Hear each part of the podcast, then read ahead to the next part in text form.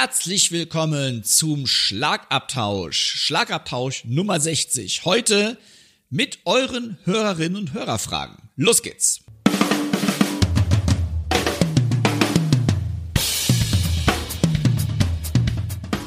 Herzlich willkommen zum Schlagabtausch. Der Podcast vom Drums und Percussion Magazin. Für alle Schlagzeugbegeisterten. Wir sind Dirk Brandt und Timo Ickenroth mit Tipps und Stories und dem Allerneuesten aus der Schlagzeug- und Percussion-Szene. Viel Spaß beim Hören.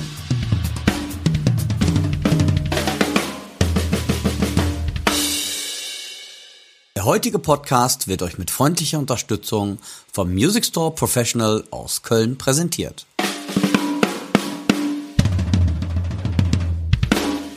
Liebe Hörerinnen und Hörer, ich heiße euch herzlich willkommen zu mittlerweile schon 60. Schlagabtausch, eurem Podcast des Trumps Percussion Magazins und von sticks.de. Mein Name ist Timo Ickenroth und wie üblich seit 60 Folgen mir gegenüber sitzt ein nicht alternder und immer hervorragend gut gelaunter Dirk Brandt. Hi Dirk. Boah, das war jetzt echt, das war mal, das, ich glaube, das erste Mal so nett warst du schon lange nicht mehr zu mir. Alter Schwede. Noch nie. Ja, liebe, liebe Zuhörerinnen und Zuhörer, wo immer ihr auch da seid, da draußen, ihr Lieben. Ähm, ja, hallo von meiner Seite auch. Mensch, Timo, das war, ähm, ich bin, ich glaube, ich bin gerade rot geworden. Das war echt nett, das war echt nett. Das kannst du, hast du was angestellt? Muss was beichten? Also das sage ich, das sage ich immer meinem Sohn immer. Immer wenn er was Nettes sagt, befürchte ich, gleich kommt irgendwie so ein, so, irgendwas kommt jetzt gleich, was er, weiß ich nicht, hab Nachbars Auto zerkratzt oder sonst was. Also bei uns zu Hause ist das so, wenn er was möchte von mir, dann ist meistens der äh, Tisch gedeckt. Oh. Ja, das habe ich noch nicht geschafft. Aber du kriegst ja dafür gekocht, haben wir ja schon gehört. Ja, okay, das stimmt. Ja, ja, ja, ja. Soweit sind wir noch nicht. Ja, ja, ja. Aber ich dachte, das Wetter ist heute schön, die, die ersten Frühlingsgefühle kommen hoch. Oh, oh, oh, die ersten Frühlinge. Ich glaube, das ist beim Schlagzeuger immer gefährlich, wenn beim Schlagzeuger die Gestühle. Oh, Alter. Machen wir lieber weiter. Timo, ähm, gib doch mal einen kleinen Rundown. Was gibt es heute?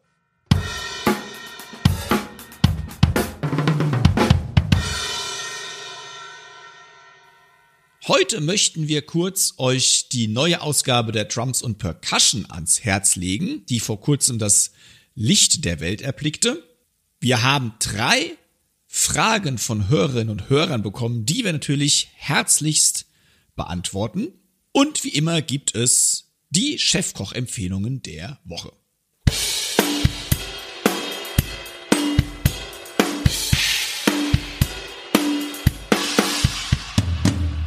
Dirk, bei dir steht ja demnächst ein großer Auftritt an. Du spielst bei einem riesigen Drum-Festival im wunderschönen Paderborn, wenn man das Paderborn wunderschön nennen darf. Ja. Und du bist voll in der Vorbereitung. Was ich ganz spannend finde, du hast ja deine Solo-CD äh, rausgebracht vor nicht allzu langer Zeit und die möchtest du jetzt live umsetzen, was gar nicht so einfach ist, denn du hast ja damals Film, also Art Filmmusik komponiert. Und jetzt Ja. frage ich mich natürlich, wie bringst du alleine Filmmusik auf eine Bühne? Das heißt, hast du ein Orchester gemietet, kommt die Wiener Philharmoniker oder was ist da los? Ja, äh, ja, gute Frage. Nächste Frage. Nee, ähm, äh, ja, da, danke, dass du drauf ansprichst, weil da, ich bin da tatsächlich vor so einigen Problemen ähm, entstanden. Äh, ich habe da tatsächlich vor einige Probleme gestanden, so heißt es. Entstanden habe ich die wahrscheinlich selber durch mich selber. Ähm, und zwar, äh, wenn ihr es vielleicht nicht wisst, ich habe ähm, zu Corona-Pandemie eine Solo-CD herausgebracht. Die ist damals gefördert worden. In NRW war das so. Da gab es ein sogenanntes Künstlerstipendium. Das haben viele Kollegen und Kolleginnen bekommen. Und da ist es halt darauf hinausgelaufen, dass ich so eine Art Konzept-Filmmusikalbum gemacht habe. Und als dann ähm, die Nachfrage beim Drums und Percussion Festival Paderborn war, ey, das hätten wir ganz gerne, das ist mal was anderes. Ähm, ich habe Filme dazu gemacht.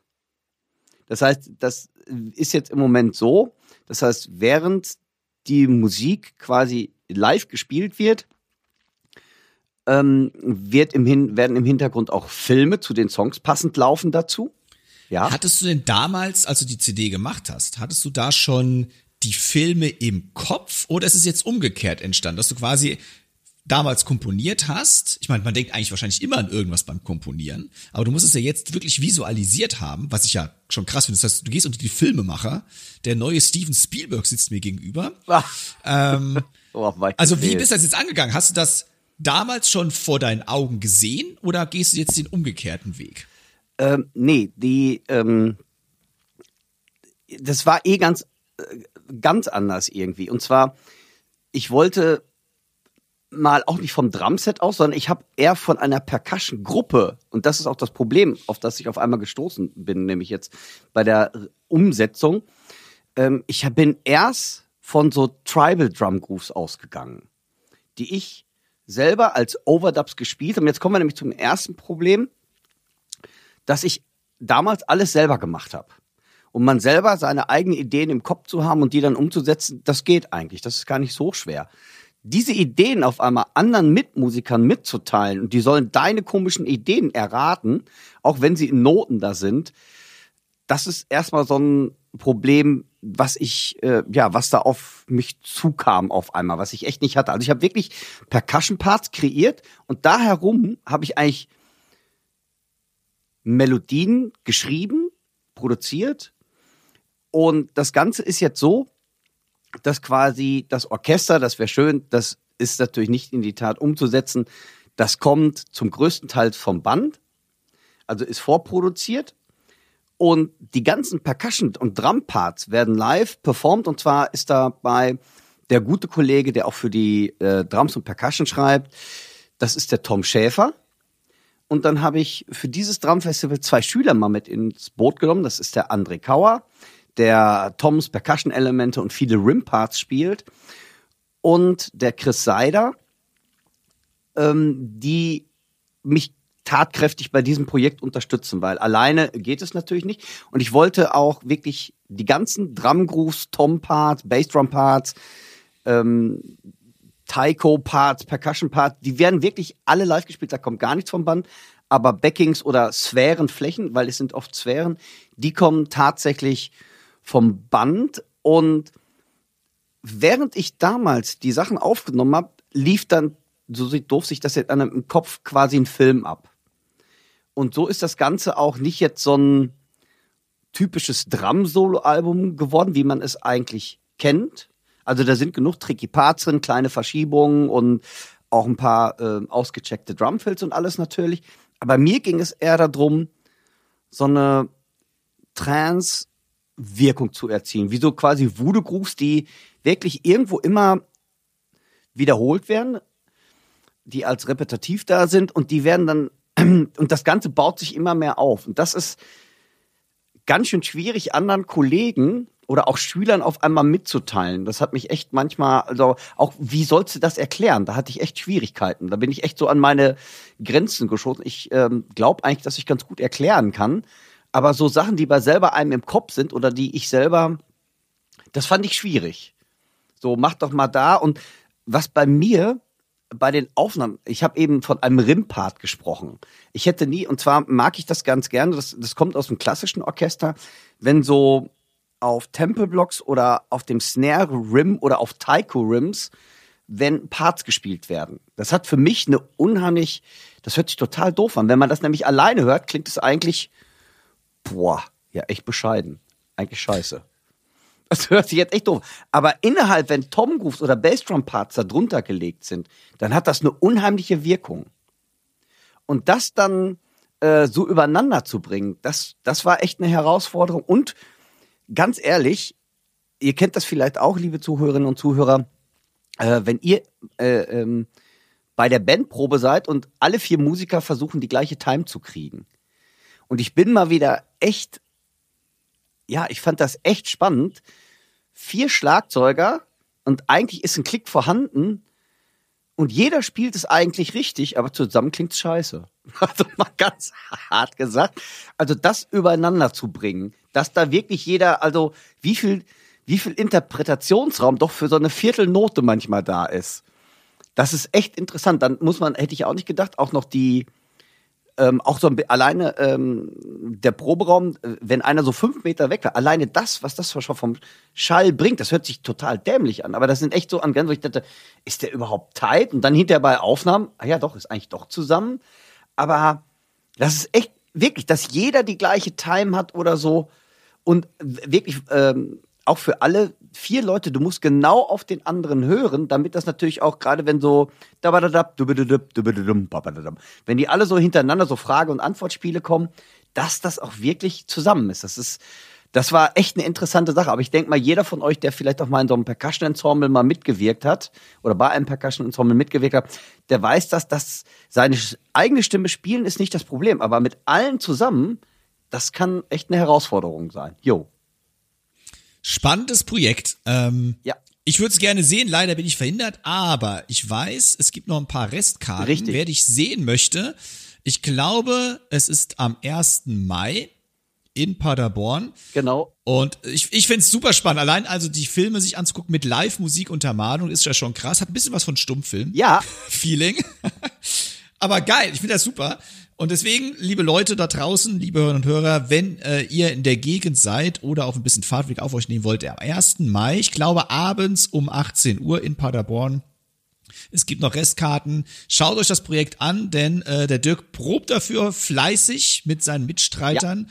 Und, wie gesagt, ähm, krass, dass er den Steven Spielberg hier auch noch gibt. Ja. Produziert auch noch Filme dafür. Yeah. Äh, Aber ich glaube, es macht, macht dadurch dann das Ganze wieder spannend. Also es ist ja vom Thema, es ist wirklich so von Tribal-Rhythmen über Cybertrance, ähm, so, so Cyberpunk-Geschichten, Synthwave, also ist wirklich alles drin, von Afro-Sachen. Ja, würde ich mich sehr freuen, wenn ihr vorbeikommt. 1. Mai, Drums und Percussion Festival im Heinz-Nixdorf-Museum in Paderborn und das Computermuseum, wenn ihr da noch nicht wart, selbst das lohnt, äh, das ist der Knaller, also wenn man da noch nicht war. Ja, super, danke, dass du nachgefragt hast. Cool.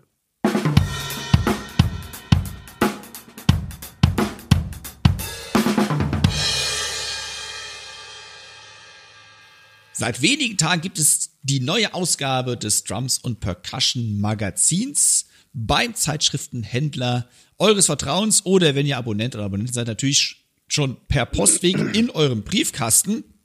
Und es gibt den Titelhelden dort, Dave Weckel. Dieser Name sollte jedem dort draußen ein Begriff sein. Dave Weckel, einer der Oberdrummer seit vielen, vielen ja, Jahrzehnten mittlerweile. Er spricht dort im Interview über seine lange Karriere.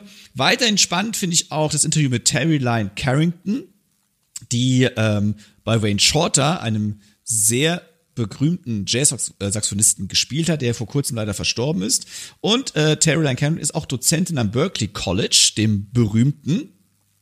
Und da haben wir einen Newcomer drin, das ist der Paul Albrecht. Dann gibt es auch von mir einen kleinen Testbericht über die neuen DPA-Mikrofone, den ich natürlich euch sehr ans Herz lege. Die haben zwei Mikrofone rausgebracht, das 2012er und 2015er. Und wem der Begriff DPA jetzt nicht so geläufig ist, das ist eine dänische Mikrofonfirma, die eigentlich aus der Hochpräzisionsmikrofontechnik kommt. Und die haben auch angefangen dann sehr schnell nach ihrer Gründung äh, Audiemikrofone herzustellen. Das sind wirklich hochqualitativ super tolle Mikrofone. Den Test habe ich gemacht.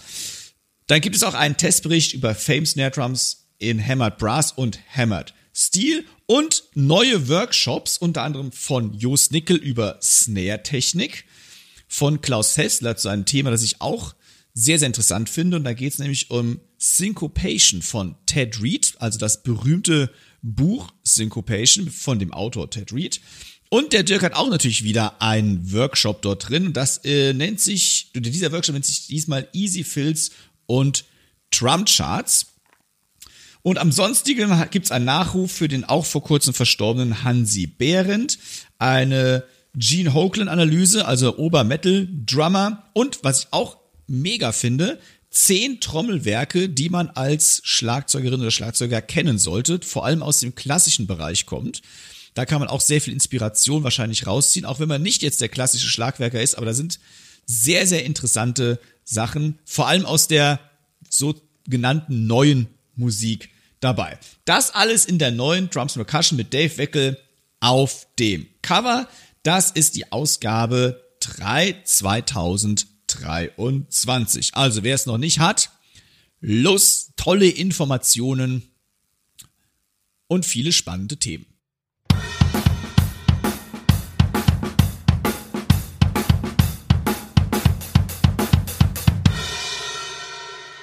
Timo, sag mal, und zwar, das fand ich wirklich toll und deshalb, ihr solltet wirklich diese Drums und Percussion Ausgabe ähm, haben oder euch zulegen, denn der Mattel Beigang, ein ganz, ganz toller Schlagzeugkollege, hat da einen Schlagzeuger gewürdigt, den ich tatsächlich phänomenal finde. Und zwar ist das der Hansi Behrendt. Den haben wahrscheinlich die meisten von euch überhaupt nicht auf dem Schirm. Ähm, die Frontfrau kennt man heute noch. Aber die Band Ideal damals zur neuen deutschen Welle, die ich eigentlich nie so richtig dazu gezählt habe, kennst du, hast, kennst du den Schlag? Weil der Hansi Behrendt, äh, also ich finde das total, dieser Nachruf auf den Hansi Behrendt, ähm, ja, ich habe den ewig nicht mehr auf dem Schirm gehabt und ich muss, wie der Martell auch äh, schreibt eigentlich, der ist tatsächlich ein großer Einfluss. Das hätte ich gar nicht so wahrgenommen. Man kennt immer so Steve Gett und ähm, ja die großen Helden halt immer. Und dieser Hansi Behrendt, der hat nämlich eine Art gehabt, Schlagzeug zu spielen, die mich damals unheimlich fasziniert hat. Der hat ganz coole, wirklich tricky Grooves gespielt und das hat gerollt und ich sag mal Eier gehabt. Ja, darf man jetzt mal sagen, einfach so. Äh, das fand ich unglaublich. Hast du dich da mal mit auseinandergesetzt? Weil ich war, ich fand das klasse, dass der Martell Beigang da, also diese kleine Hommage äh, an den Hansi Behren geschrieben hat. Hast du den auf dem Schirm eigentlich? Nein, ich muss gestehen, ich habe ihn gar nicht auf dem Schirm. Ja. Also ich würde jetzt, mir würde also nicht mal irgendein Song von Ideal Nein, einfallen. komm, erzähl nicht. Monotonie, Nee. deine blauen Augen machen mich so sentimental. Ah, doch, den kenne ich tatsächlich. Aber ich hätte das nicht mit der mit dieser Band in Verbindung gebracht, sondern das war für mich ein Song der neuen deutschen Genau, man Welle. kennt, genau, du hast nämlich recht, man kennt eigentlich den, also der ist, der ist auch nicht ganz so groß, aber die Power, wie er damals gespielt hat, oder auch Monotonie, ähm, die Grooves, und zwar, das hat der Martell ganz toll geschrieben. Der Hansi Behrendt war nämlich eigentlich gar nicht Schlagzeuger, sondern war eigentlich Percussionist. Und in dieser Band hat er quasi dann mehr die Drumparts als Percussion-Parts aufgefasst und hat dadurch auch eine ganz interessante, für mich sehr synkopierte Art und Weise gehabt zu trommeln. Also ich finde es äh, wirklich unglaublich. Wie gesagt, also Martell, wenn du diesen Podcast hörst, ich fand's unheimlich klasse, dass du darauf mal eingegangen bist, weil ich hat's echt, ich hatte wirklich vergessen und ähm, habe echt dann überlegt, als junger Bub, dieser Typ war echt ein Einfluss für mich. Und Aber ja, ich, ich glaube, dass sogar einige der Schlagzeuger aus dieser neuen deutschen Welle tierische Schlagzeuger sind und waren. ja, Spliff, hör mal. Ähm, ja, absolut. Und die auch dann äh, eine ganze Generation danach geprägt haben, logischerweise. Ja. Also von Spliff, äh, wenn, wenn ihr das nicht wisst, kennt ihr bestimmt auch alle. Carabonara wahrscheinlich war das bekannteste wahrscheinlich von Spliff aus der neuen deutschen Welle. Die älteren Zuhörerinnen und Zuhörer werden das, denke ich mal, kennen. Der Schlagzeuger war Herwig Mitteegger. Der war auch ein großer Pionier in Sachen E-Drums und Soundvertüftelung und Groove-Verschichtung. Und du hast recht, vielleicht wäre das auch mal eine Idee, über Drama der neuen deutschen Welle zu Unbedingt. reden. Also Weil ich glaube, das ist echt so ein bisschen, ähm, man guckt immer so nach Amerika. Aber ich, wie gesagt, als der Mattel diesen, also wie gesagt, also Leute, liebe Leute, holt euch die neue Drums und Percussion. Ich fand's unheimlich interessant. Ähm, ich hatte es wirklich nicht auf dem Schirm und es ist wirklich gerechtfertigt, wie viel tolle deutsche Trommler wir auch früher schon vor allem innovative Jetzt nicht Trommler. nur die Benny Krebs oder Annika Nilles, sondern es gab auch früher Trommler, die echt tolle Sachen gemacht haben. Also gerade die 80er, glaube ich, waren auch unfassbar innovativ. Ja. Auch von dem Style her, wie du schon gerade beschrieben hast, wenn einer eher als Percussionist denkt und das aufs Drumset umbaut Genau. oder Elektronik mit einbaut. Also sehr viele andere Wege und wahrscheinlich auch sehr viel anders als dann viele äh, amerikanische Kolleginnen und Kollegen. Also darüber sollten wir auf jeden Fall mal was machen. Super. Bam.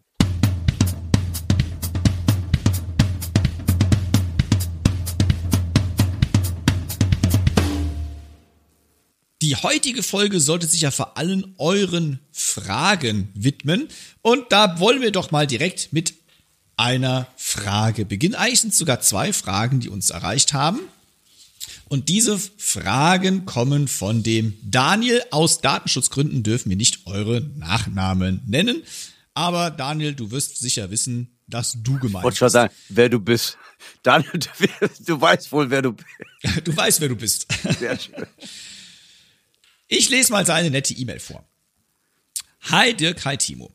Vielen Dank für die vielen sehr unterhaltsamen Stunden Schlagabtausch. Jetzt habe ich auch einmal ein paar Fragen. Zwei davon habe ich Dirk zwar schon mal gestellt, aber er hat anscheinend vergessen zu Oh, antworten. oh, Asche auf mein Haupt. Hier also ein neuer Versuch. In Folge 34 mit der UK Drum Show erwähnt Dirk, dass ein Schlagzeuger dort für seinen YouTube-Kanal einen Award bekommen hat. Ihr wart so Feuer und Flamme bei dem Thema, dass ihr ständig zu neun Punkten abschweift. Das kann ja gar nicht sein. Kann gar nicht sein. Kann gar nicht sein. Wir sind sehr fokussiert. Sehr fokussiert. Der Daniel schreibt weiter. Den Schlagzeuger, den Award und was er dafür getan hat, erwähnt ihr dann leider gar nicht mehr. Vielleicht könnt ihr das noch nachholen. Das wäre also die erste Frage. Genau, da gehen wir jetzt mal drauf ein. Genau. Das wäre also Frage eins vom Daniel. Ja, lieber Daniel, erstmal entschuldige bitte, ähm, dass ich dir nicht geantwortet habe. Ich gelobe Besserung. Ähm, ich versuche dem hinterherzukommen. Und also, der Schlagzeuger, um den es sich handelt, kann nach, es ist natürlich jetzt auch ein bisschen her, kann nach meiner Meinung eigentlich nur Tobias gewesen sein. Tobines geschrieben, Tobias, also der Timo wird es auch in den Shownotes verlinken. Und der Tobias war früher Pearl Endorser, ist jetzt, soweit ich weiß, gewechselt zu Varus. Und der hatte damals den YouTube Award bekommen. Ja, was er dafür gemacht hat, ist eigentlich relativ einfach und knapp ähm, erzählt. Der hat einfach, weiß Gott, wie viele Millionen Klicks gehabt. Der Tobias, muss man sagen, ist, das fand ich auch schon wieder sehr interessant. Das habe ich ja auch schon gesagt. Der Typ ist ein unheimlich toller, ich würde sagen, Schlagzeuger, der mehr aus der Rock-Ecke kommt. Also ist jetzt kein Jazzer, macht auch keine Jazz-Covers. Und der hat unheimlich viele Covers gemacht. Und der hat sich echt Mühe gegeben. Also die, die Videos sind wirklich gut produziert. Ein Mörder-Drum-Sound, aber arbeitet auch zum Teil mit Triggern. Das hat er mir selber gesagt, einfach um den Drum-Sound abzumotzen. Äh, abzumotzen, mein Gott, aufzumotzen. ähm, um, um den Drumsound aufzumatzen. Ähm, das ist ganz wichtig, nochmal, auch äh, mit dem Triggern. Viele denken, ja, das ist ja dann gecheatet. Das kann man so und so sehen, nach meiner Meinung, weil ich glaube, 90 Prozent der Plattenproduktion oder CD-Produktion oder dem, was ihr im Radio gehört, von den Drumsound ist kaum noch ein natürlicher Drumsound. Ich, ich drücke das mal ganz vorsichtig und wahrscheinlich polarisiere ich jetzt ohne Ende.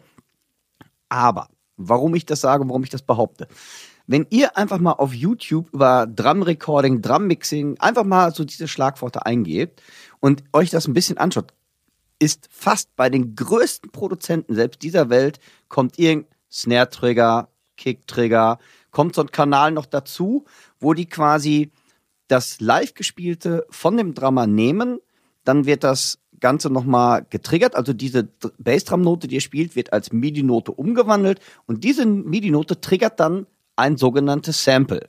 Also da ist nichts bei. Also wir sind zwar auch ein bisschen abgeschweißt vom Thema, aber einfach nur um das äh, zu erklären, Drumträger oder warum ich das nicht als Cheaten ansehe. Das, weil er hat die Bassdrum immer noch selber gespielt. Aber einfach um den Sound platten- oder hörerfreundlicher oder einfach mehr outstanding zu machen. Und der Tobias hat sich unheimlich dabei Mühe gegeben und hat wirklich unfassbar viele kraftvolle, weil er ist ein sehr energetischer Drummer, kraftvolle Videos herausgebracht und die sind halt wirklich millionenfach angeschaut worden. Und wenn du bei YouTube so viele Zuhörerinnen, Zuhörer oder Viewer hast, sagen wir es mal einfach so, gibt's Viewerin? Ja, ne? Nein, Viewerin, im, sagt im man das auch Englischen so? wird nicht Was gegendert. auch immer, ist auch scheißegal, sorry. Ist, also der hat ganz viele Leute gehabt, äh, ähm, der hat ganz viele Leute gehabt, die man, äh, ähm, die sich seine Videos angeguckt haben und dadurch bekommt man dann einen sogenannten Award.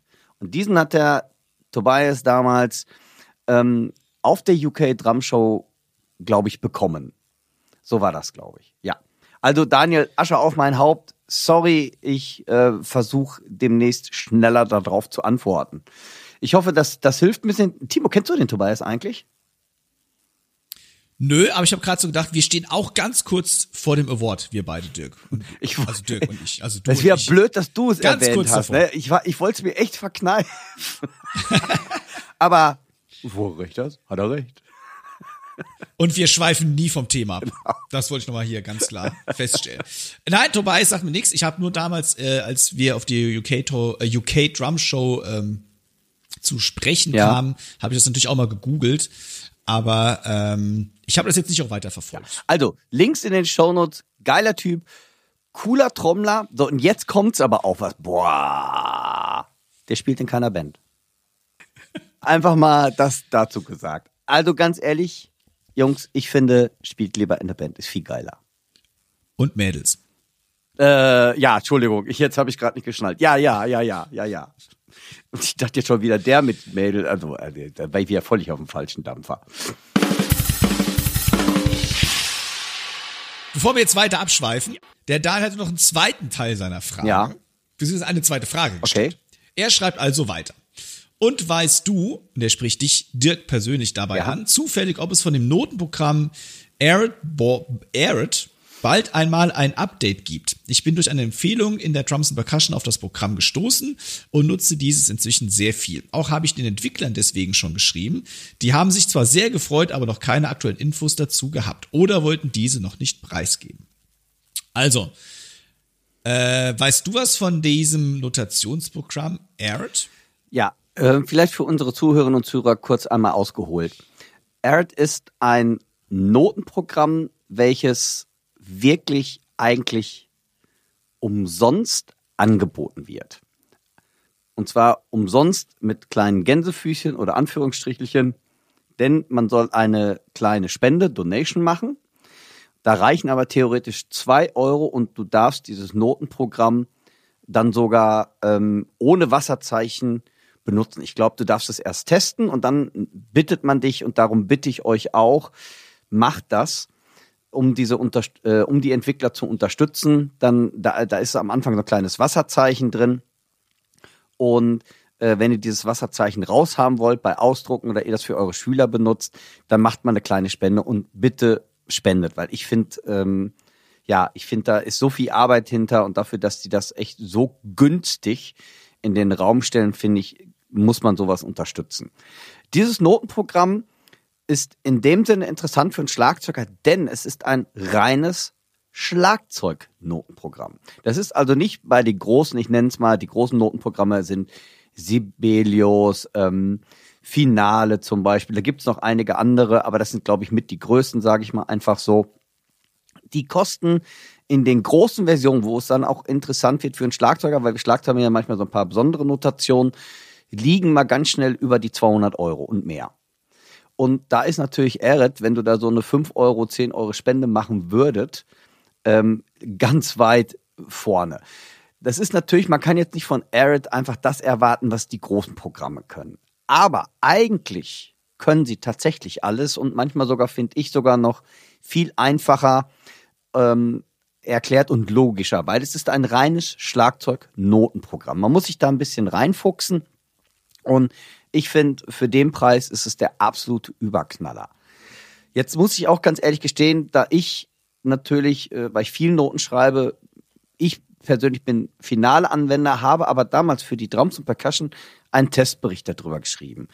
Und ich weiß, es ist mal ein Update herausgekommen, aber es ist, wie gesagt, für die Entwickler echt schwierig unter, ja, unter fast keinen finanziellen Mitteln, die man dadurch einnimmt, glaube ich, immer Updates auf den Markt zu bringen. Ich weiß jetzt nicht, lieber Daniel, bei welcher Version du bist. Ich hatte mal eins gegeben und ich muss ganz ehrlich sagen, da ich auf finale Anwender bin, habe ich mich nicht großartig mehr damit beschäftigt. Ich fand das nur damals äh, im Zuge des Testberichts für die Drums und Percussion einfach interessant, weil viele Schüler oder Studenten mich gefragt haben, weil 200 Euro ist schon eine Ansage der großen Notationsprogrammanbieter, wo ich sagte, okay, es muss auch mal ähm, Ausnahmen geben oder äh, was auch immer. Und da finde ich dieses Erdprogramm einfach unheimlich toll, weil es, es hat genau die Schlagzeugnotation, die wir kennen und ist einfach relativ, in, finde ich, relativ intuitiv zu handeln und ähm, wie gesagt, ich weiß nicht mehr, auf welchem Stand wir sind. Timo, ich werde das recherchieren bis zum nächsten Mal nochmal.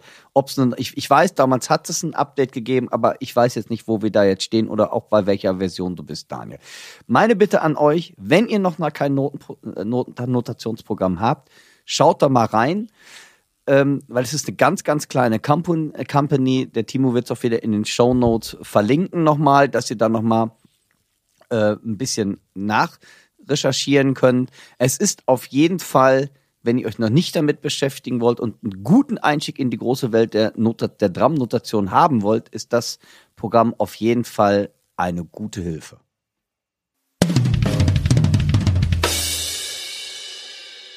Mir ist gerade aufgefallen, als ich hier so seinen äh, Brief lese, also den vom Daniel, oh, er hat ja drei Fragen. Denn er schreibt zum Schluss noch eine Frage zum TuneBot, über den Dirk und ich ja schon des Öfteren hier auch gesprochen haben.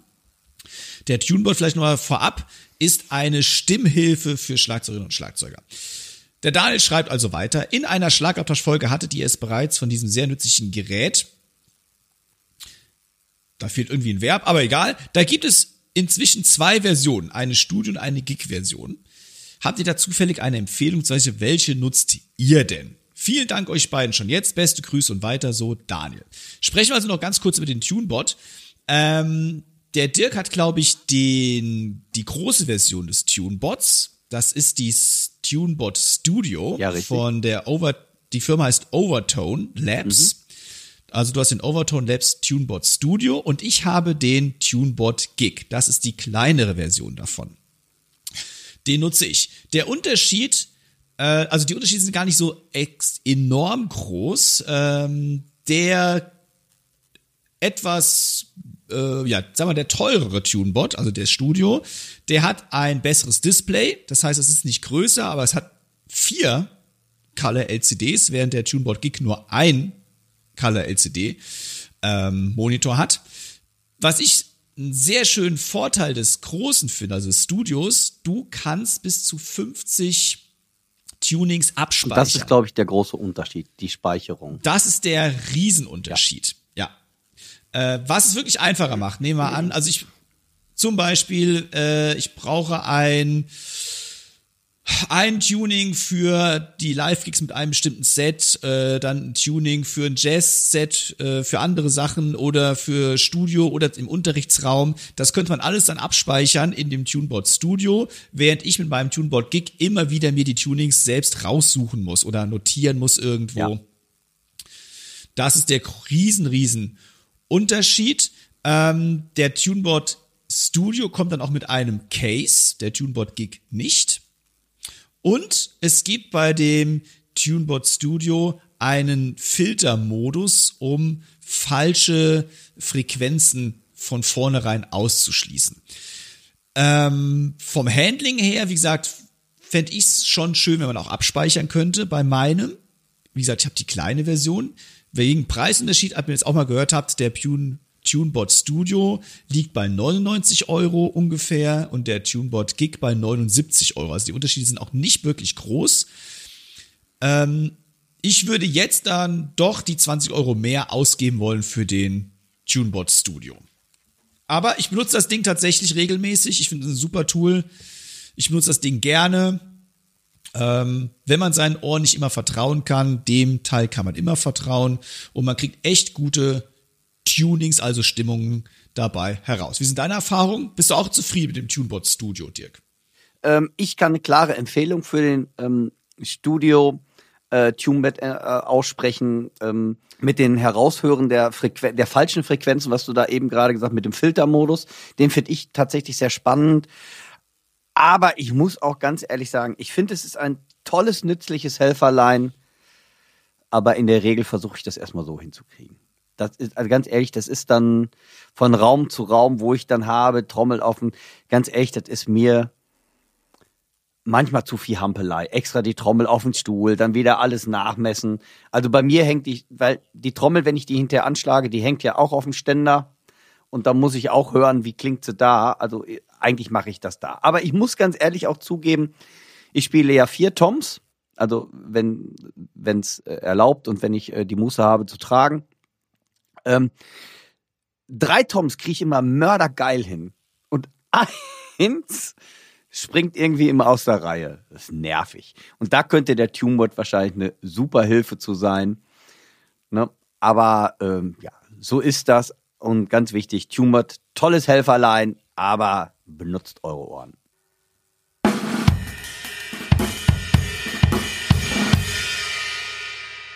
Ihr hört nun eine kleine Werbebotschaft unseres heutigen Sponsors. Hallo liebe Zuhörer, hier ist der Music Store Professional aus Köln und wir freuen uns, diesen Podcast mit unterstützen zu dürfen. Auch wir aus der Drumabteilung sind immer bemüht, den Zeitgeist aus den neuesten Entwicklungen in Instrumenten wiederzufinden und folgen jedem Akzent aus dem Drum- und Percussion-Bereich.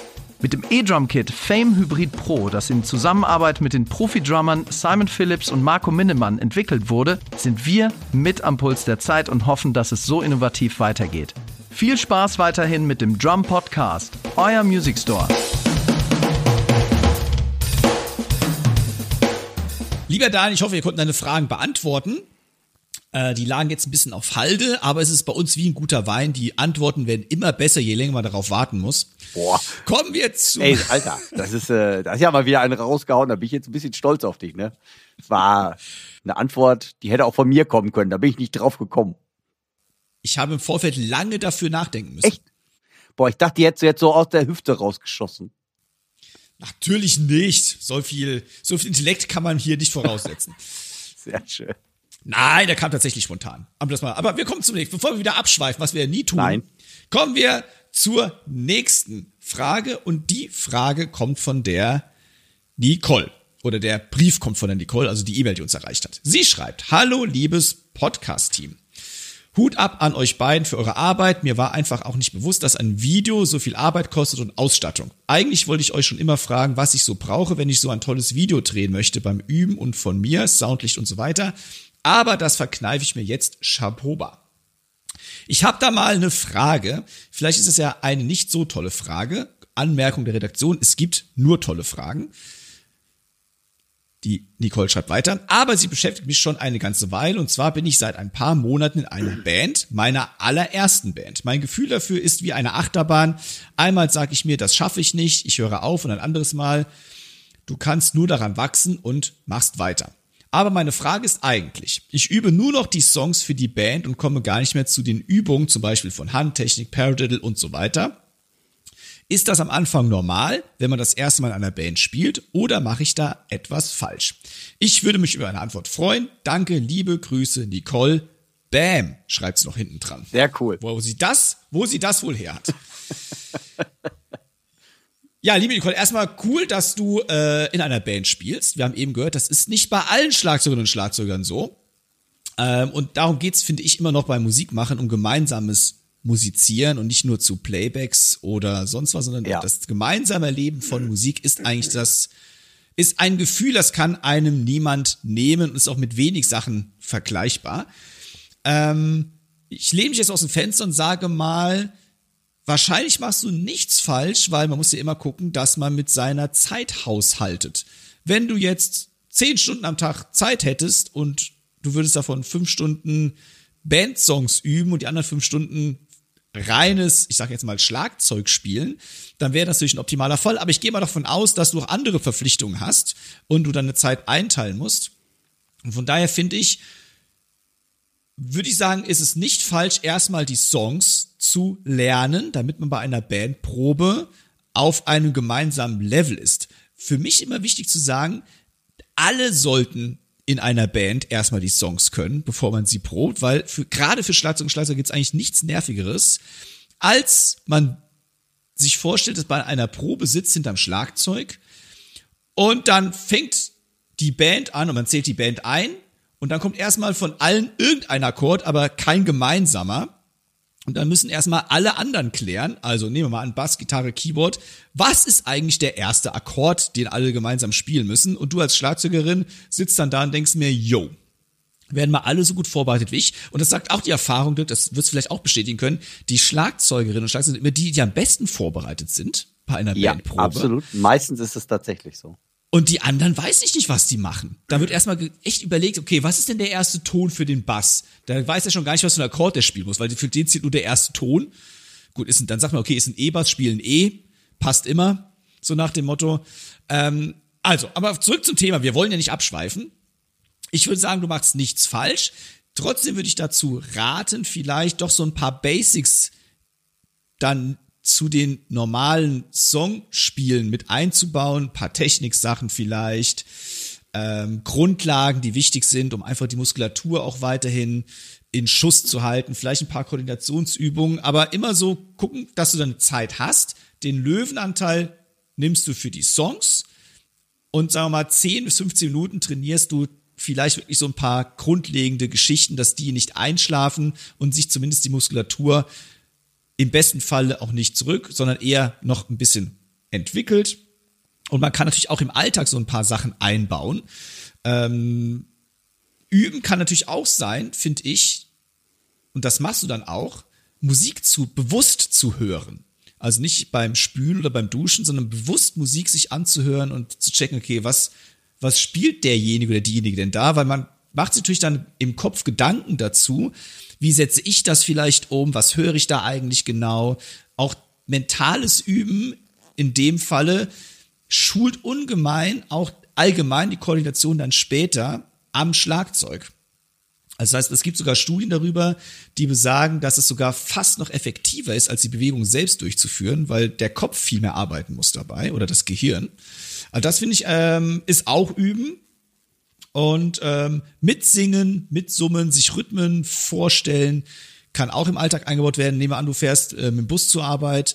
Practice Pad könnte die anderen vielleicht ein bisschen nerven, aber so mentales Üben im Kopf Sachen durchgehen gehört auch dann dazu. Ja, und das wäre eigentlich so meine Empfehlung. Du machst eigentlich ich, von meiner Warte aus nichts falsch, da sagt der Dirk jetzt was ganz anderes und schimpft mit mir. Liebe Nicole, liebe Zuhörerinnen und Zuhörer, das war von Timo der pädagogische Ansatz. Jetzt kommt der Branche Ansatz. Ganz ehrlich, scheiß auf die Technik, mach Musik. Das ist der Grund, warum ich Schlagzeuger werden wollte. Ich wollte Musik machen in einer Band.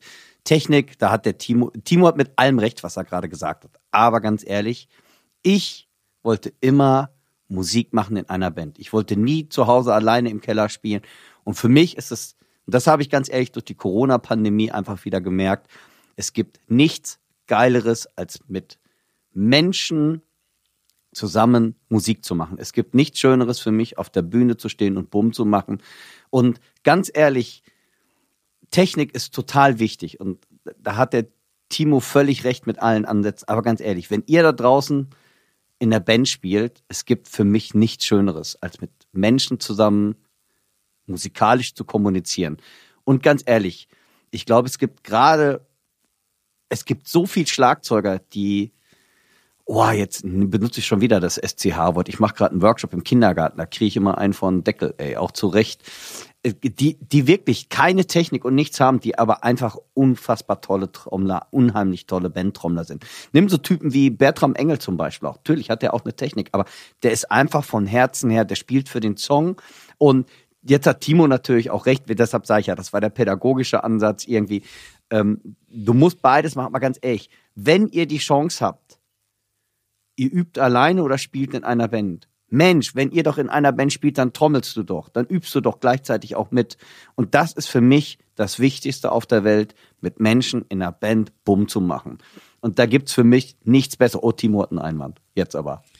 Ja, ich will nur sicher gehen, dass wir beide die Frage richtig verstanden haben. Ja, ja. Denn ich habe ja niemals gesagt, du darfst nicht in der Band spielen, sondern sie fragt ja, ich glaube, wenn sie zu Hause übt, dass genau. sie jetzt nur noch die Songs für die Band ja, proben. Daher meine ich, ich würde jetzt erstmal, ganz ehrlich, ich finde, es gibt nichts Schlimmes, und das hat der Timo auch eben gesagt. Und da hat der Timo auch eben eine Sache, nämlich, die ich echt für uns SchlagzeugerInnen ähm, die Land zu brechen muss. Wir Schlagzeuger sind zu 99 Prozent tatsächlich die best vorbereitetsten Leute. Ich hasse es, wenn ich zu einer Bandprobe komme, bei der vorher gesagt wurde, wir schaffen uns diese fünf Songs drauf und ich komme zu einer Bandprobe und merke, dass ich der einzige Bekloppte gewesen bin, der sich die Songs angehört hat. Also ich bin, ich schreibe mir Sachen raus, der die Songs kann und die Gitarristen dann anfangen, äh, das ist jetzt ein, ein C-Dur-Akkord, äh, ist da nur eine Septime drin oder äh, die rhythmische Phrase, das weiß ich jetzt gar nicht. Also da kriege ich, da, da, da, da, ähm, da kann ich sehr scheiße bei draufkommen, auf Deutsch gesagt. weil ich dann einfach sage, ey, ich habe hier mir die Mühe und die Arbeit gemacht, damit wir eine Bandprobe jetzt ganz wichtig. Das heißt Bandprobe, nicht Gitarristenprobe. Es sind nämlich meistens die Gitarristen nicht. Ne? Oder der Sänger, oh, den Text weiß ich jetzt auch nicht so genau. Also ich denke mal, ey, ich finde, jeder muss seine Hausaufgaben machen. Und von daher, Nicole, ich finde es gut, um da jetzt auch mal wieder zu Timo die Kurve zu kriegen. Ich finde es gut, wenn man zu Hause die Sachen vorbereitet. Und ganz ehrlich, ich finde die Bandprobe erstmal wichtiger. Und dann solltest du natürlich auch, wenn dann die Zeit ist, was der Timo ja eben auch gesagt hatte, den Paradiddle und Co. natürlich auch üben, weil das ist natürlich ganz klar. Je besser dein Handwerkszeug ist oder deine handwerklichen Fähigkeiten, umso besser kannst du natürlich dann den Song auch in die Tat umsetzen oder in der Band spielen. Also von daher ist es beides wichtig. Aber nochmal, es gibt nichts Besseres, als in der Band zu spielen. Und von daher, die Band hat für mich immer Vorrang. Bam. Um mal, um mal da ein bisschen abzuschweifen. Ah, ah, ah, ah. Ja, Okay. ja, ja, Okay, ja. okay, okay. Die Frage ist ja dann, weil sie hat ja, und du hast es gerade auch nochmal erwähnt, extra den Paradiddle. Ich würde jetzt gar keinen Paradiddle üben. Was ist denn das Also überhaupt? mir geht's denn, äh, ich glaube rechts, rechts, rechts, rechts, rechts, rechts, rechts, links und so. Boah, jetzt hast du aber die Schlagzeugwelt gerade auf den Kopf gestellt. Ja, das ist Revolution. Meine liebe Hörerinnen und Zuhörer, das war ein Zitat von Herrn Timo Ickenroth. Das kann gerne in diversen Foren mal diskutiert werden. Der Herr Ickenroth hat eine neue Paradiddle-Version erschaffen.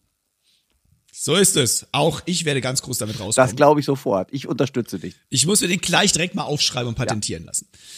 Ähm, aber was ich eigentlich sagen wollte, damit wir nicht schon wieder abschweifen vom Abschweifen. Die Frage ist ja dann auch, beim Üben muss ich jetzt wirklich eine technische Sache üben oder übe ich Sachen, die ich in der Band gebrauchen kann? In der Band. So, in der Band natürlich, in dem Falle.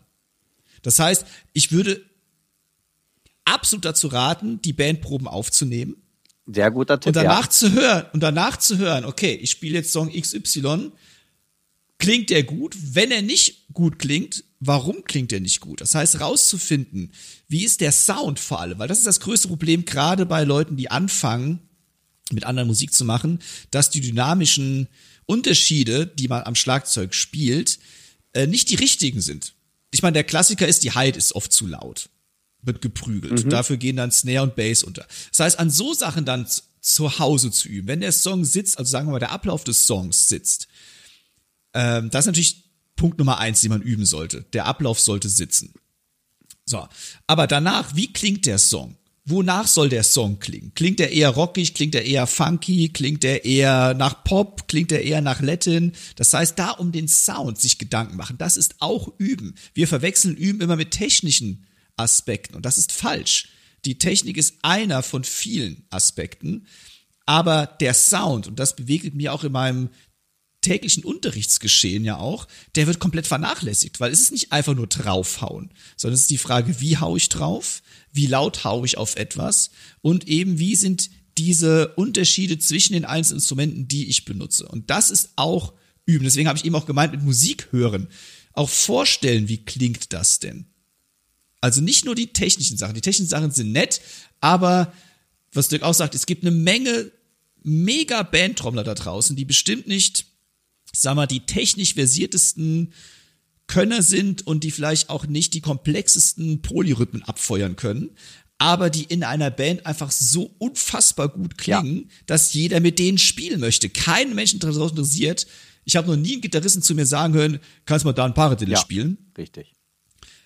Das ist für uns gut. Das ist auch wichtig vielleicht, um kreativen Prozess für einen selbst in Gang zu bringen. Wir brauchen auch diese Stickings vielleicht. Vielleicht brauchen wir es auch gar nicht. Vielleicht machen wir uns so völlig unnötig Gedanken darüber. Aber so zu üben und zu proben, also vor allem zu üben, proben ist ja wieder was anderes, aber so zu üben, dass es in dem Moment der Band hilft oder einem selbst bei der Bandprobe hilft. Das finde ich an der Stelle viel wichtiger, als dann technische Sachen auszupacken. Wobei das alles natürlich auch ein bisschen mitschwingt, logischerweise, weil Dynamik auch viel mit Technik zu tun hat und mit technischen Fähigkeiten. Aber ähm, ja, Sound ist ein ganz großes Thema, das ich da jedem sehr gerne ans Herz lege. Ja, also absolut. Ja, da bleibt eigentlich nichts hinzuzufügen. Ich denke mal, ähm, spielt mit Herz. Ich glaube, das sagt eigentlich aus. Damit kann man eigentlich, ja, bam. Und ohne Verstand.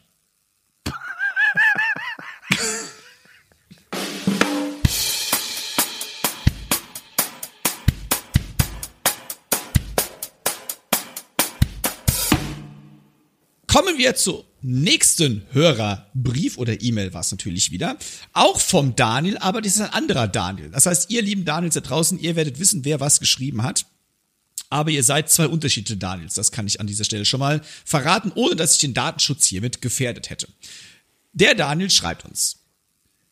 Hallo Timo und Dirk. Vielen lieben Dank für die sehr aufschlussreiche Folge zum Thema Endorsement. Gerade der erste Satz mit den Bauchpinseln und so, ja, das stimmt einfach.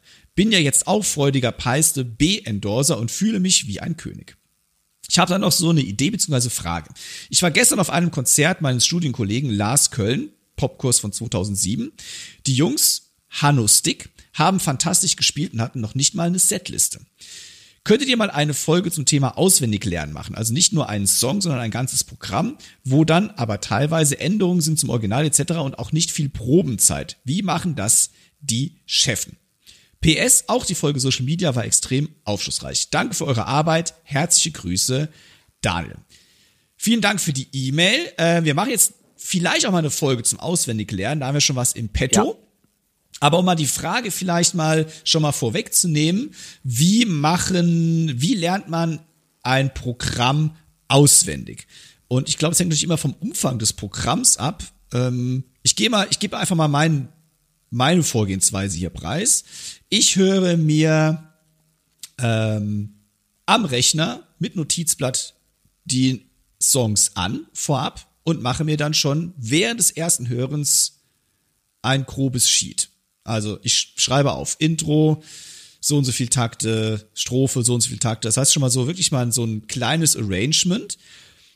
Das mache ich fertig. Das ist also mein erstes, mein erster Teil und damit gehe ich ans Schlagzeug vielleicht nicht direkt danach, wahrscheinlich erst einen Tag später oder zwei, und habe das Sheet und spiele den Song mit, mit dem Sheet. Und wenn ich das jetzt auswendig lernen müsste, würde ich wahrscheinlich paar Durchgänge machen und ich würde das Sheet immer weniger benutzen müssen. Denn auswendig lernen, das ist uns allen klar, glaube ich, bedeutet einfach nur viele Wiederholungen machen. Und ich befürchte auch, es gibt kein Shortcut diesbezüglich. Es gibt keine Abkürzung. Es geht nur über die Wiederholung. Und es hängt natürlich von vielen Faktoren dann ab, wie schnell man etwas auswendig lernen kann, von der Komplexität des Stückes, wie lang auch ein Stück ist, wie viele Teile und so weiter und so fort.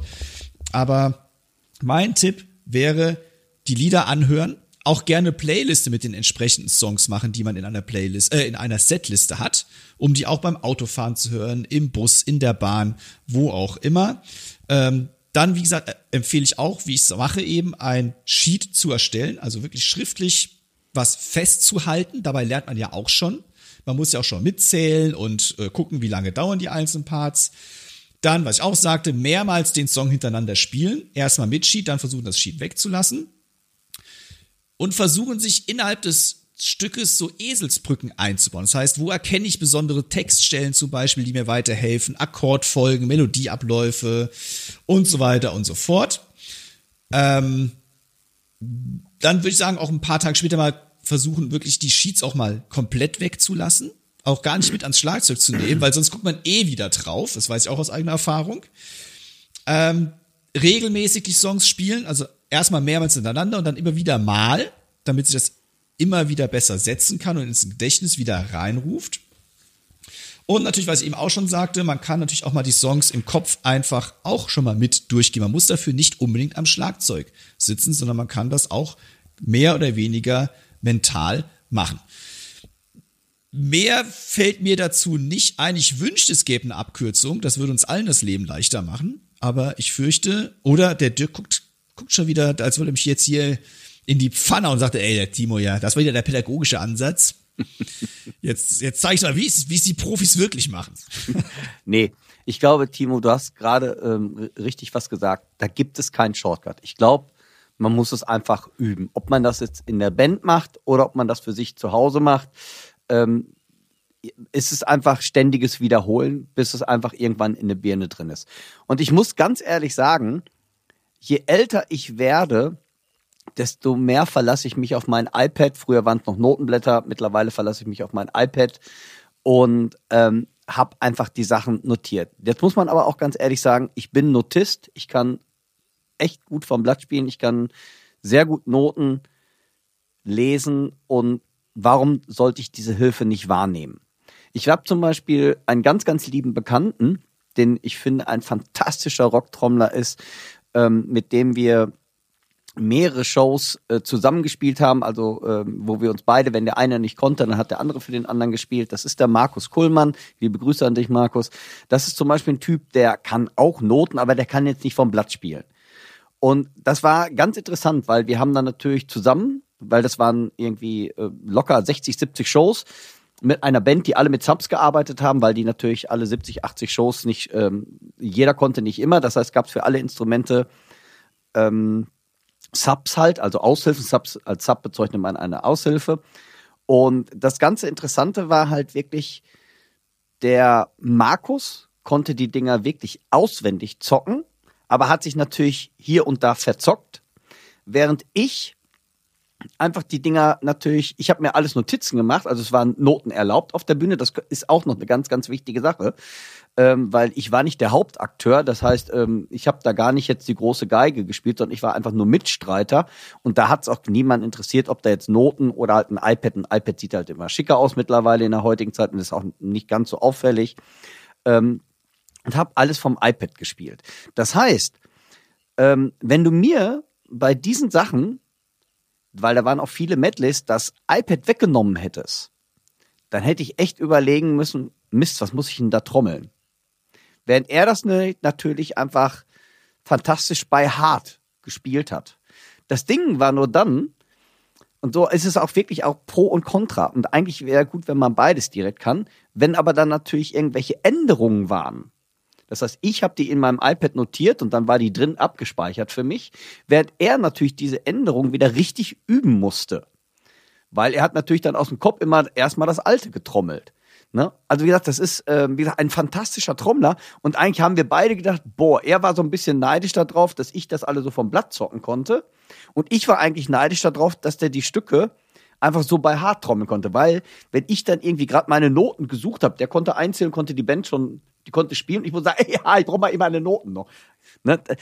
Es hat wirklich für und wieder und ich merke natürlich, je älter ich werde oder ganz einfach, heutzutage ist das so, machen wir das doch mal anders Früher habe ich viele Sachen einfach, weil man dauernd geprobt hat, einfach aus dem Kopf gespielt. Und das ist echt so eine Sache, die, glaube ich, auch ein bisschen ins Hintertreffen oder ins Hinterstübchen geraten kann. Ich bin es so gewöhnt und es interessiert niemanden, zu 99 Prozent interessiert niemanden, ob ich Noten oder ein iPad auf der Bühne stehen habe. Es interessiert niemanden. Also mache ich auch natürlich, weil ich habe gar nicht die, die Zeit, um so viel die Songs mir reinzukloppen und weil ich die Noten ja kenne oder ne Noten lesen kann, ist, sind die Noten für mich eine riesige Hilfe.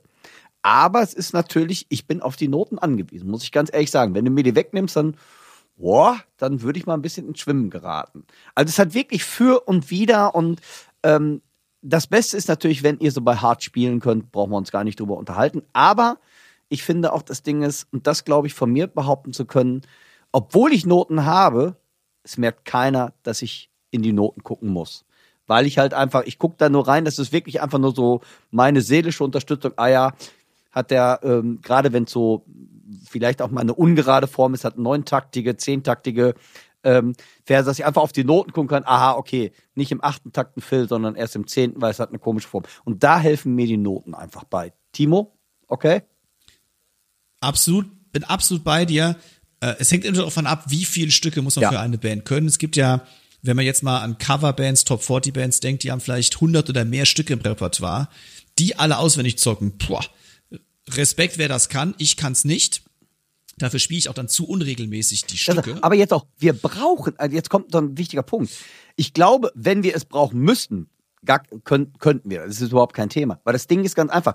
Ich spiele vielleicht ein oder zwei Gigs mit der Band und so viel, jetzt hört sich, das hört sich jetzt vielleicht arrogant an, entschuldigt, aber so viel Geld kann es gar nicht geben, dass ich mir zu Hause das so lange einübe, dass ich die Songs auswendig kann, dann, dann, dann muss es halt bezahlt werden. Hört sich doof an, ist aber so. Ich würde auch behaupten, dass man ab einer gewissen Erfahrungsschatz auch drüber faken kann. Genau. Weil, weil was du sagst, ist ja richtig. Keiner merkt sehr wahrscheinlich, genau. man kann uns gerne auch berichtigen, keiner merkt, dass wir einen Cheater genau. haben. Weil ein Sheet heißt ja nicht, dass wir Note für Note Genau, spielen. gen- genauso ist- Sondern es geht ja nur um den Ablauf. Das heißt, was Dirk ja eben richtig sagte, wenn es mal eine ungerade Taktform ist, neun, elf oder mal ein Zweivierteltakt eingebaut, was öfters mal vorkommt. Das ist einfach eine Gedächtnisstütze und ich würde sagen, man kann drüber faken, dann vergisst man vielleicht mal einen Stopp. Wäre aber auch, ehrlicherweise, auch vielleicht böse jetzt, würde auch niemand interessieren. Ähm, das heißt, wir spielen ja nicht Note für Note, sondern wir spielen unsere Parts und brauchen oder benötigen dann vielleicht das Sheet nur, um zu wissen, wo ist ein Stopp, wo ändert sich vielleicht ein Teil oder sonst irgendwas in dieser Richtung. Und vielleicht auch noch eine Anmerkung, der Dirk ist natürlich ein hervorragender Notist, das heißt, der Schlag, der kann sich seine Schlagzeugparts rausschreiben. Wenn ihr das nicht könnt, ist das nicht schlimm. Schreibt einfach so, dass ihr es lesen könnt Ja, hin. Das heißt, wenn ihr sagt, okay, das ist eine Strophe, schreibst du in Strophe und wenn du nicht in Takten denkst, sondern in Patterns oder in Licks oder in Riffs, wie das, äh, wie das damals meine erste Band gemacht hat, da hatte der Gitarrist keine Ahnung, was ein Takt ist. Der hat immer gesagt, ich spiele das Riff jetzt achtmal. So, und da musst du halt, musstest du halt wissen, okay, das Riff ist für den dieses und jenes, dann schreibt man sich halt so auf, Riff achtmal. Oder man schreibt sich auch hin, was ich eben schon mal sagte, eine besondere Textstelle. Also wenn ihr auch keine Noten schreiben könnt für Schlagzeug, das interessiert eigentlich nicht. Wenn ihr euch irgendwas erarbeiten könnt oder herausfiltern könnt, was für euch funktioniert, ist das mega. Was beim Dirk natürlich ein Vorteil ist, der kann diese Sheets auch an andere theoretisch weitergeben, an andere Schlagzeuger, die oder Schlagzeugerinnen, die Noten lesen können. Dann braucht derjenige diejenige sich nochmal die Arbeit zu machen. Aber letztendlich, jeder kann sein eigenes System herausfinden und machen. Und ich glaube, es gibt sogar, Dirk, hast du davon schon mal gehört, in Nashville so ein besonderes genau, System Number dazu. System. The Number System. Da war, äh, der Schlagzeuger heißt John Riley. John Riley. Nee? Jim Riley. Jim, Jim, Jim, Jim. Jim Riley, schon, Jim, John ist John der Riley ist der. Jazzschlagzeuger. Jim Riley, der hat dazu auch ein Buch herausgebracht. Genau, das habe ich, aber ich habe noch nie reingeguckt. Sehr gut. Vielleicht magst du uns das nächste Mal darüber berichten, als kleine Hausaufgabe. Ja. Nee, aber da gibt's anscheinend so ein System, das alle Musikerinnen und Musiker Benutzen, benutzen. ja. Und eben nicht nur die Schlagzeugerinnen und Schlagzeuger, sondern alle. Und das ist, glaube ich, auch ein ganz spannendes Ding. Äh, wenn das für einen funktioniert, super. Wie gesagt, wenn ihr euer eigenes System hat, macht ihr nichts falsch. Genau. Also ich, ich glaube, es ist einfach essentiell wichtig heute, also für mich äh, als Berufsmusiker, um zu überleben, dass ich mir Drumsheets schreiben kann. Aber der Timo hat was ganz Wichtiges gesagt. Hey, ihr müsst diese Cheats lesen können. Kein anderer. Die muss ich auch nicht lesen können. Wenn du da irgendwelche Hieroglyphen hast und du kommst damit klar, ja, ist doch perfekt. Also viele, ich, ich krieg, also ich denke mal, Timo genauso gut, wir kriegen wahrscheinlich ganz häufig immer zu hören, oh, wie, äh, ähm, wie schreibt ihr raus? Ganz ehrlich, ich schreibe nicht Note für Note. Ich schreibe im Grunde genommen den Basisgroove, vielleicht für Strophe, Refrain, Intro. Und wenn's wenn's dann mal ein Mörderfill ist, dann schreibe ich da nicht Mörderfill, äh, eventuell, doch, ich schreibe eventuell wirklich Mörderfill, aber ich schreibe den nicht ausnotiert. Ich glaube, das ist auch das Ding halt. Es geht, wenn es eine ganz wichtige rhythmische Phrase ist, die alle spielen, klar, die notiere ich mir auch. Aber wenn es jetzt einfach, ey, wenn es einfach nur Bumm ist, dann, ja, das wird nicht ausnotiert. Da, da muss man jetzt auf meine musikalische, oder da muss ich mich auf meine musikalische Erfahrung verlassen können, dass ich das auch so hinkriege. Es geht wirklich darum, einen musikalischen Fahrplan davon zu haben, wann was passiert. Und das ist für mich die Aufgabe eines Drumshots. Ganz ehrlich, wenn ihr mir da Note für Note hinlegen würdet, die würde ich zu 99,9 Prozent nicht spielen. Weil ich hätte viel zu viel Schiss, dass wenn ich das vom Blatt lesen würde, dass ich mich verhampel. Es sind auch zu viele Genau. Informationen. Die, wir werden ja älter. Die können wir auch gar nicht mehr verarbeiten in so kurzer Zeit. Ich, Wenn ich so einen Chart erstelle, ich schreibe mir schon gar nicht, ich schreibe, oft schreibe ich schon gar keinen Groove mehr hin, sondern ich schreibe einfach nur hin, Disco Groove, Genau, dann weißt Floor genau. Groove da, oder Rockbeat, dann weiß ich schon, was eigentlich verlangt wird. Und ich schreibe nicht Mörderfill, ich schreibe da meistens Big Fill, Ja. Wenn es über einen Takt geht oder fett sein soll. Ansonsten schreibe ich auch nicht auf, wo ein Fill-In ist. Und wo du auch recht hast, rhythmische Phrasen, die alle spielen, notiere ich. Aber ich notiere mir auch nur den Rhythmus. Genau, ich- ich- nach- ich notiere nicht, welches Tom hat derjenige dort benutzt oder sonst irgendwas im Original, sondern es ist ein Rhythmus, den ich dann interpretiere. Und das ist natürlich auch wieder ein ganz eigenes Thema. Wie interpretiere ich Drumcharts? Hat übrigens der Dirk ein hervorragendes Ja. Buch zu mal herausgebracht. oh, danke. Äh, das sehr umfangreich ist und, glaube ich, alle Fragen beantwortet, die in den Sinn kommen. Wie interpretiere ich Schlagzeug, nicht Schlagzeugnoten Ja. ausnotiert, sondern diese Fahrpläne, von denen wir gerade sprechen. Also wer sich da reinarbeiten will, Dirk, nenn doch mal den Titel des Das heißt, Buches. das heißt tatsächlich äh, Chart Reading, Chart Reading für Schlagzeuger.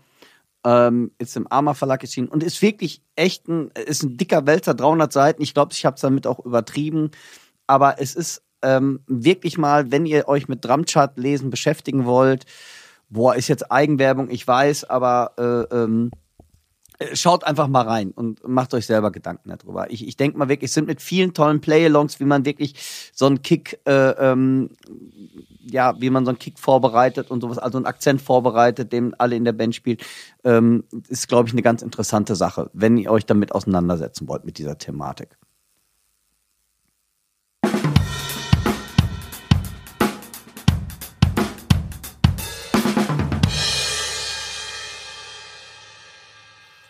Liebe Hörerinnen und Hörer, ich hoffe, wir konnten euch ein paar Fragen beantworten. Wenn ihr weitere Fragen habt, wir freuen uns natürlich darüber, dann schreibt uns an podcast at drumsundpercussion.de und wir versuchen natürlich dann auch relativ zügig diese Fragen zu beantworten. Das war heute, glaube ich, eine sehr schöne Sache, weil wir alle eure Fragen mal zusammengefasst haben. Ein sehr abwechslungsreicher Podcast. Das ist auch mal sehr schön für uns beide, wenn wir so ein bisschen uns austauschen und wirklich wieder so nerden können. Aber bevor wir euch jetzt hier entlassen, wir gehen natürlich nicht ohne die Chefkoch-Empfehlungen der Woche. Und diesmal lasse ich mir einfach selbst wieder den Vortritt, wo ich gerade schon mal so schön am Mikrofon nämlich hänge. Und bevor ich es mir gleich bequem mache, bevor der Dirk mit seiner Empfehlung kommt, ich empfehle ein Practice Pad. Und zwar ein Practice Pad für die Füße. Also für Pedal. Und das ist das Evans Real Feel Folding Bass Bass Pedal Practice Pad. Das ist Boah, was ein Name. Ähm, warum ich sowas empfehle, ist, ich mache sehr viel Pad-Sachen mit Sticks. Und mir war es irgendwann zu doof zu sagen, okay, in, den, in der Zeit, wo ich jetzt die Pad-Sachen mit den Sticks mache, machen die Füße ja gar nichts. Und ich möchte ja schon irgendwie universal dann vielleicht auch was üben oder einfach um Sachen, ähm, ja, um mehrere Sachen gleichzeitig zu üben. Und dann habe ich mir dieses ähm, Übungspad von Evans zugelegt. Das hat, ja, relativ ordentlichen Rebound. Ihr dürft es euch nicht leise vorstellen. Das macht ordentlich Klack. Also es ist lauter als das Practice Pad. Ich empfehle deswegen auch, sich dazu spezielle Laut, also Schlägel zu holen, die möglichst keinen Sound von sich geben. Da gibt's ein paar Varianten, die man im Handel bekommt. Um, das ist relativ platzsparend. Man kann es auch relativ gut zusammenfalten, wenn man es mal im Rucksack transportieren möchte. Es ist nicht ultra rutschsicher, das heißt, stellt es bitte auf einen Teppich. Ich empfehle keine Fliesen und schon gar nicht euren teuren Parkettboden dafür. Also es muss irgendwas drunter liegen, damit es nicht wegrutscht ähm, oder gegen die Wand stellen. Das ist natürlich auch eine Möglichkeit. Aber das ist meine Empfehlung. Wer auch was für den Füßen am Pad machen möchte und nicht nur Pad oben, sondern auch Pad unten, das, ich sag diesen tollen Namen nochmal, weil er einfach so mega ist. Das Evans Real Feel Folding Bass Pedal Practice Pad. Wahnsinn. Sehr charmant. Sehr geil. So, ähm, ich habe, glaube ich, eine ganz coole Empfehlung. Zwar hat das eine Bekannte mir empfohlen. Und es handelt von Fragen, die wir Musiker alle schon mal bekommen haben. Und zwar ist das ein Buch von der Saskia Worf. Sie ist selber Musikerin, Berufsmusikerin und die hat sich irgendwann mal äh, äh, die Mühe gemacht, weil sie war es leid und ist der Sache mal so ein bisschen aus ihrer Sicht hat sie geschrieben, also aus auch wie gesagt äh, aus ihrer äh, Musikerin Frau sagt man das so, ich weiß es nicht. Aus ihrer Sicht, also ich finde es äh, ziemlich witzig und viele Sachen kommen einem so bekannt vor. Denn der Titel dieses Buches und jeder Berufsmusiker weiß, äh, kennt das Musiker, Berufsmusikerin, mein Gott. Was machen sie eigentlich beruflich? Oder kann man davon leben? Haben sie eigentlich den Job deshalb bekommen, weil sie Frau sind? Finde ich aus ihrer Sicht auch ganz interessant. Und das sind alles so Fragen irgendwie, die haben wir, glaube ich, alle schon mal als äh, Berufsmusiker, Berufsmusikerin gehört. Irgendwie kann man davon leben und äh, ähm, was machen sie sonst denn noch so? Üben sie wirklich den ganzen Tag? Oder sie können doch nicht nur üben, sie können doch nicht nur Musik machen. Also ich finde, die hat das, ey, das ist echt, das ist Saskia Worf. Wie gesagt, ist ganz frisch, dieses Buch. Und ähm, ich finde, sie hat es ganz charmant geschrieben. Wie gesagt, aus ihrer Sicht auch so, das, das finde ich ganz interessant. Oder nur, wo sie sich selber fragt, irgendwie, ähm, weil sie hat ein, äh, eine Anekdote mal nur. Sie hat ein Konzert gespielt, hat alles gegeben. Ich glaube, sie ist äh, Querflötistin, wenn ich das jetzt richtig in Erinnerung habe. Und hat ein Konzert gegeben, alles gegeben. Und ähm, dann war sie so hinterher im Auditorium und hat dann so diese verstörende Frage bekommen. Sagen Sie, wie ist das eigentlich so, als Frau auf der Bühne zu stehen? Wo sie sagte, wieso, einen Moment, die Frau, ja, ich Brüste habe oder warum oder weshalb? Glauben Sie jetzt, dass ich deshalb den Job, also sie geht diesen ganzen typischen Musiker Fragen nach, wie so nach dem Motto irgendwie, wovon kann ich denn das nächste Mal leben oder wie auch immer. Ich finde, sie hat es echt charmant gesagt. Also ich finde, es ist ein, äh, eine klasse Sache. Eine Kollegin von uns, Saskia Worf, und das Buch heißt Was machen Sie eigentlich beruflich? Fragen, die jede, jeder Musikerin kennt. Ein ehrlicher Einblick in die Musikbranche. Fand ich echt, äh, fand ich witzig, ist mir von einer lieben Bekannten, äh, wie heißt es, ähm, empfohlen worden und ich musste wirklich herzhaft ein paar Mal schmunzeln darüber. Ähm, sehr interessant, weil es sind alles Fragen, die habe ich tatsächlich alle auch mal gehört. Ja, meine Empfehlung der Woche besonders von Schülerinnen und Schülern. Was machst du eigentlich sonst so? Genau. Na? Kannst du eigentlich ja. nur trommeln? Ja! Ja, genau.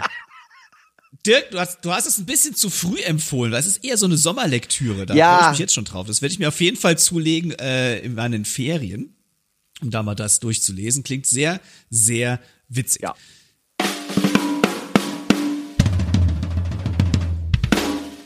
Liebe Hörerinnen und Hörer, das war die 60. Folge des Schlagabtauschs. Wir bedanken euch für eure Teilnahme diesmal, weil einige waren ja aktiv jetzt hier mit beteiligt, sonst hätten wir diese Folge ja gar nicht machen können. Wie gesagt, wenn ihr weitere Fragen habt oder Anregungen, Kritiken, schreibt uns an podcast at drumsandpercussion.de oder schaut auf Dirks und meinen Social Media Kanälen vorbei. Ihr findet uns bei Facebook, Instagram jeweils unter unserem Namen, beziehungsweise unter Drami Brand. Und auf unseren YouTube-Kanälen natürlich. Da freuen wir uns auch über jeden Besucher, über jeden, der ein Abo da lässt und ein Like. Bleibt uns treu bis zur Folge 61. Lieben, lieben Dank, dass ihr euch die Zeit nehmt, uns zuzuhören. Und das letzte Wort gebe ich heute ab an den Dirk. Ja, ihr Lieben, vielen Dank. Es war ähm, eine tolle Folge durch eure Hörerfragen. Ähm, bleibt uns gewogen und füttert uns mit Fragen, die wir gerne beantworten. Wir freuen uns drauf. Wenn ihr sie noch nicht habt, die neue Drums und Percussion ist raus. Also ran auf den Kiosk oder noch besser im Abo. Dann verpasst ihr auch keine Ausgabe. Wir hören uns in 14 Tagen wieder. Habt eine schöne Zeit. Passt auf euch auf. Euer Podcast-Team Dirk und Timo. Tschüss. Tschüss. Heutige Podcast wurde euch mit freundlicher Unterstützung vom Music Store aus Köln präsentiert.